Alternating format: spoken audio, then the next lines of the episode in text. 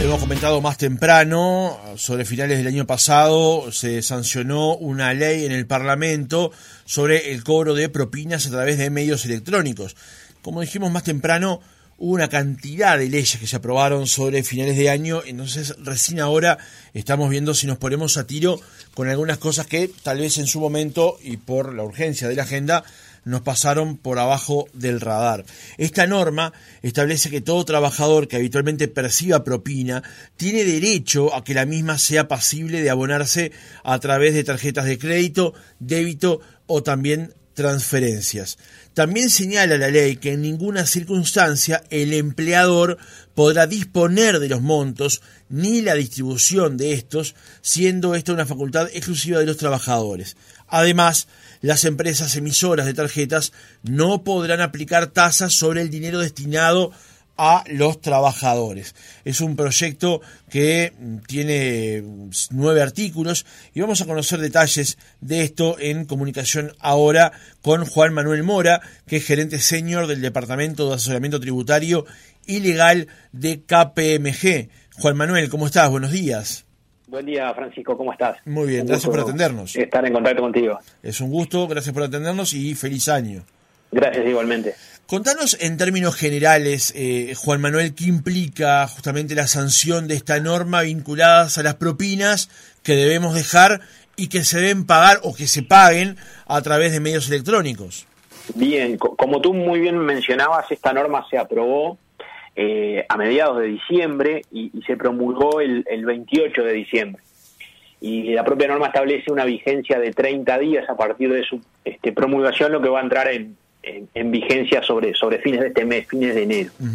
Básicamente lo que hace la norma es un poco este, ayornar eh, lo que viene a ser el, pago de, propinas a lo que se ha dado en Uruguay con este, el aumento del pago eh, con, medios electrónicos, ¿verdad? Que ha sido este, muy importante. Ya en 2020, en, en, todo lo que es el sector minorista, este, los pagos con medios electrónicos superaron al pago en efectivo en Uruguay. Es una realidad que los uruguayos cada vez más utilizamos estos, estos medios de pago, o sea, tarjetas de crédito, tarjetas de débito, pago a través de aplicaciones y demás. Y viene a intentar resolver una situación que se estaba dando en la práctica, donde muchas veces cuando el cliente abonaba el servicio eh, con alguno de estos medios de pagos electrónicos, se dificultaba el poder este, pagar la propina que se le daba al trabajador a través de los mismos.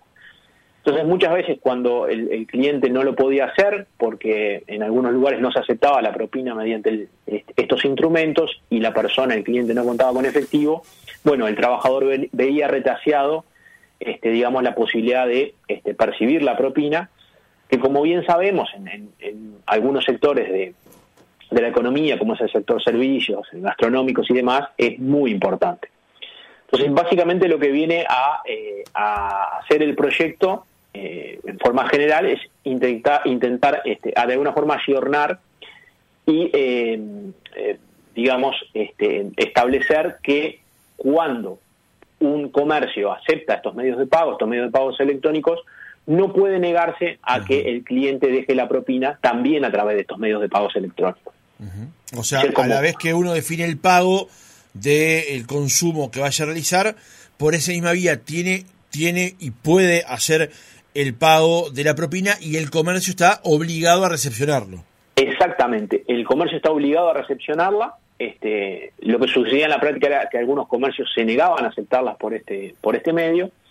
Y además establece que eh, el, sistema lo que tiene que proporcionar también es la posibilidad, eh, mediante la tecnología, que hoy lo tienen todos los proveedores, de distinguir cuánto es que se abona el costo de servicio y cuánto es la propina en sí, ¿verdad? Para esa forma que el trabajador pueda tener también un control. O sea, que no entre en un monto único, sino discriminar una cosa de la otra. Exactamente, se tiene que discriminar una cosa de la otra. Eso, digamos, funciona en un, doble sentido. Por un lado, le permite al cliente tener la tranquilidad que, que, saber cuánto se está dejando de propina y por otro lado que el trabajador eh, y también el empleador puedan hacer la liquidación de esa propina este, cuando, cuando se realiza. Además, algo muy importante que tú, tú lo mencionabas y que también en la práctica dio lugar a, algunos inconvenientes fue que expresamente este, esta ley, que ya es, es la 20.243, expresamente dispone que quienes, eh, digamos, las, las, las entidades que administran estos medios de pagos electrónicos no pueden imponer el cobro eh, de ninguna eh, comisión, ni, ni, tasa, ni nada que se le parezca, sobre el monto correspondiente a las propinas. ¿sí? Eh, nosotros sabemos que una vez que nosotros hacemos el pago del servicio, del consumo a través del medio de pago electrónico, bueno, por ejemplo, el emisor de la tarjeta le va a cobrar este, un porcentaje al comerciante.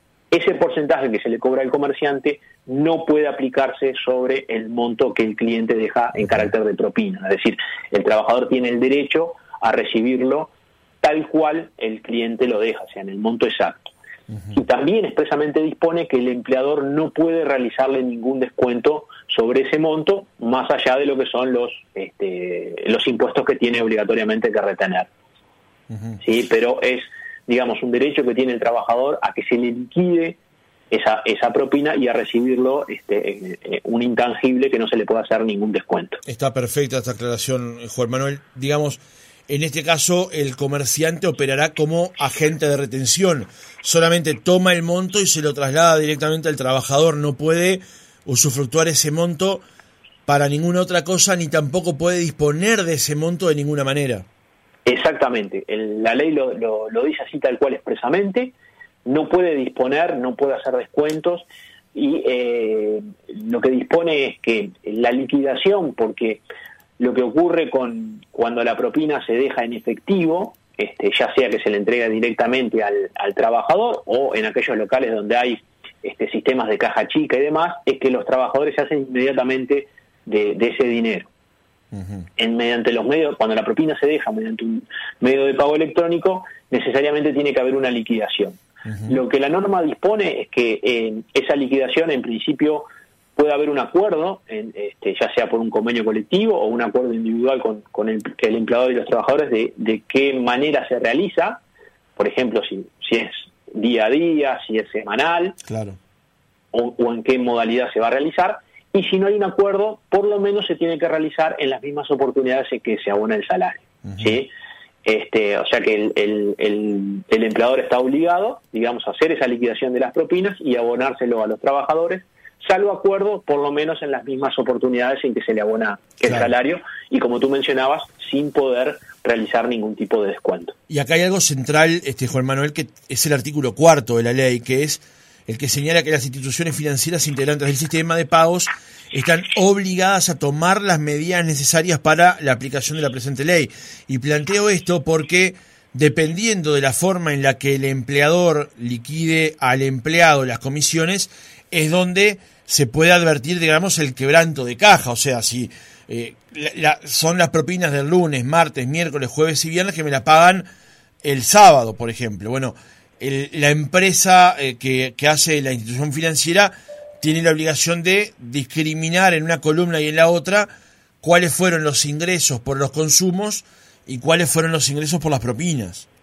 Exacto, exactamente, y por eso es importante esta disposición de la norma en, la cual eh, eh, obliga de alguna forma a las instituciones financieras a que este, implementen esta tecnología donde se pueda discriminar exactamente, por un lado, cuál es el monto del consumo y por otro, cuál es el, el, monto que, la, que el cliente quiso dejar este, como propina.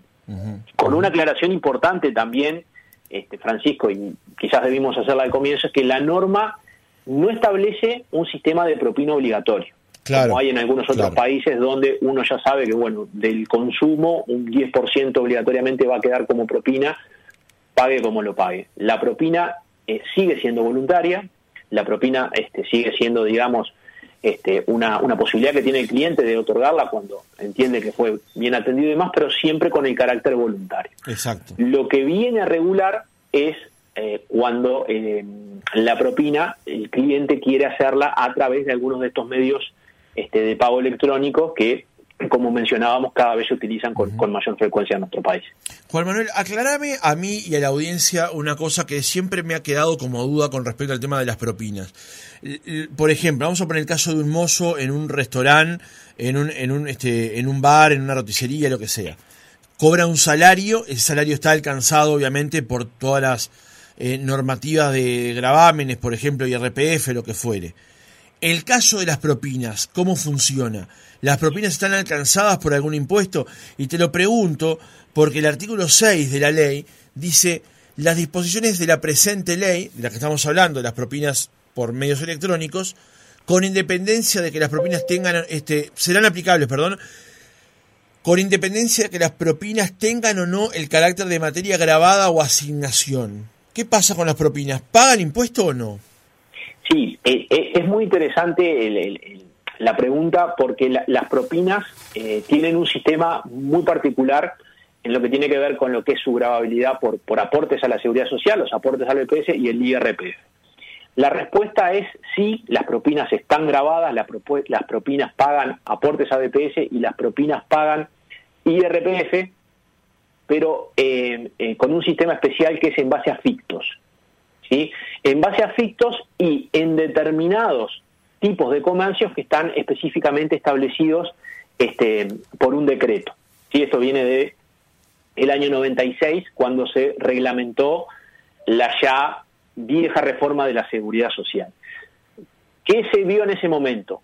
La, particularidad de la propina es que eh, el empleador, digamos, cuando la propina era dado en efectivo, que era el, sistema en ese momento, no podía eh, retener sobre la propina el monto real porque era un ingreso que lo percibía directamente el trabajador. Entonces lo que se hizo fue grabarla sobre un ficto y establecer una lista taxativa de aquellos lugares donde se entendía que los trabajadores era usual que percibieran propina y por lo tanto grabarla sobre este, este ficto eh, de, es, un ficto bastante bajo, tres bases de, prestaciones y contribuciones, mejor, perdón, tres bases fictas de contribución, eh, y de esas formas este, quedan alcanzadas. Lo que hace el empleador es eh, toma ese ficto para realizar este, el pago. ¿Qué puede cambiar de ahora en más con la aplicación de estos métodos? Bueno, que cada vez más vaya siendo que la propina pueda determinarse el monto exacto que un trabajador percibe cuando es dada por medio de pagos electrónicos.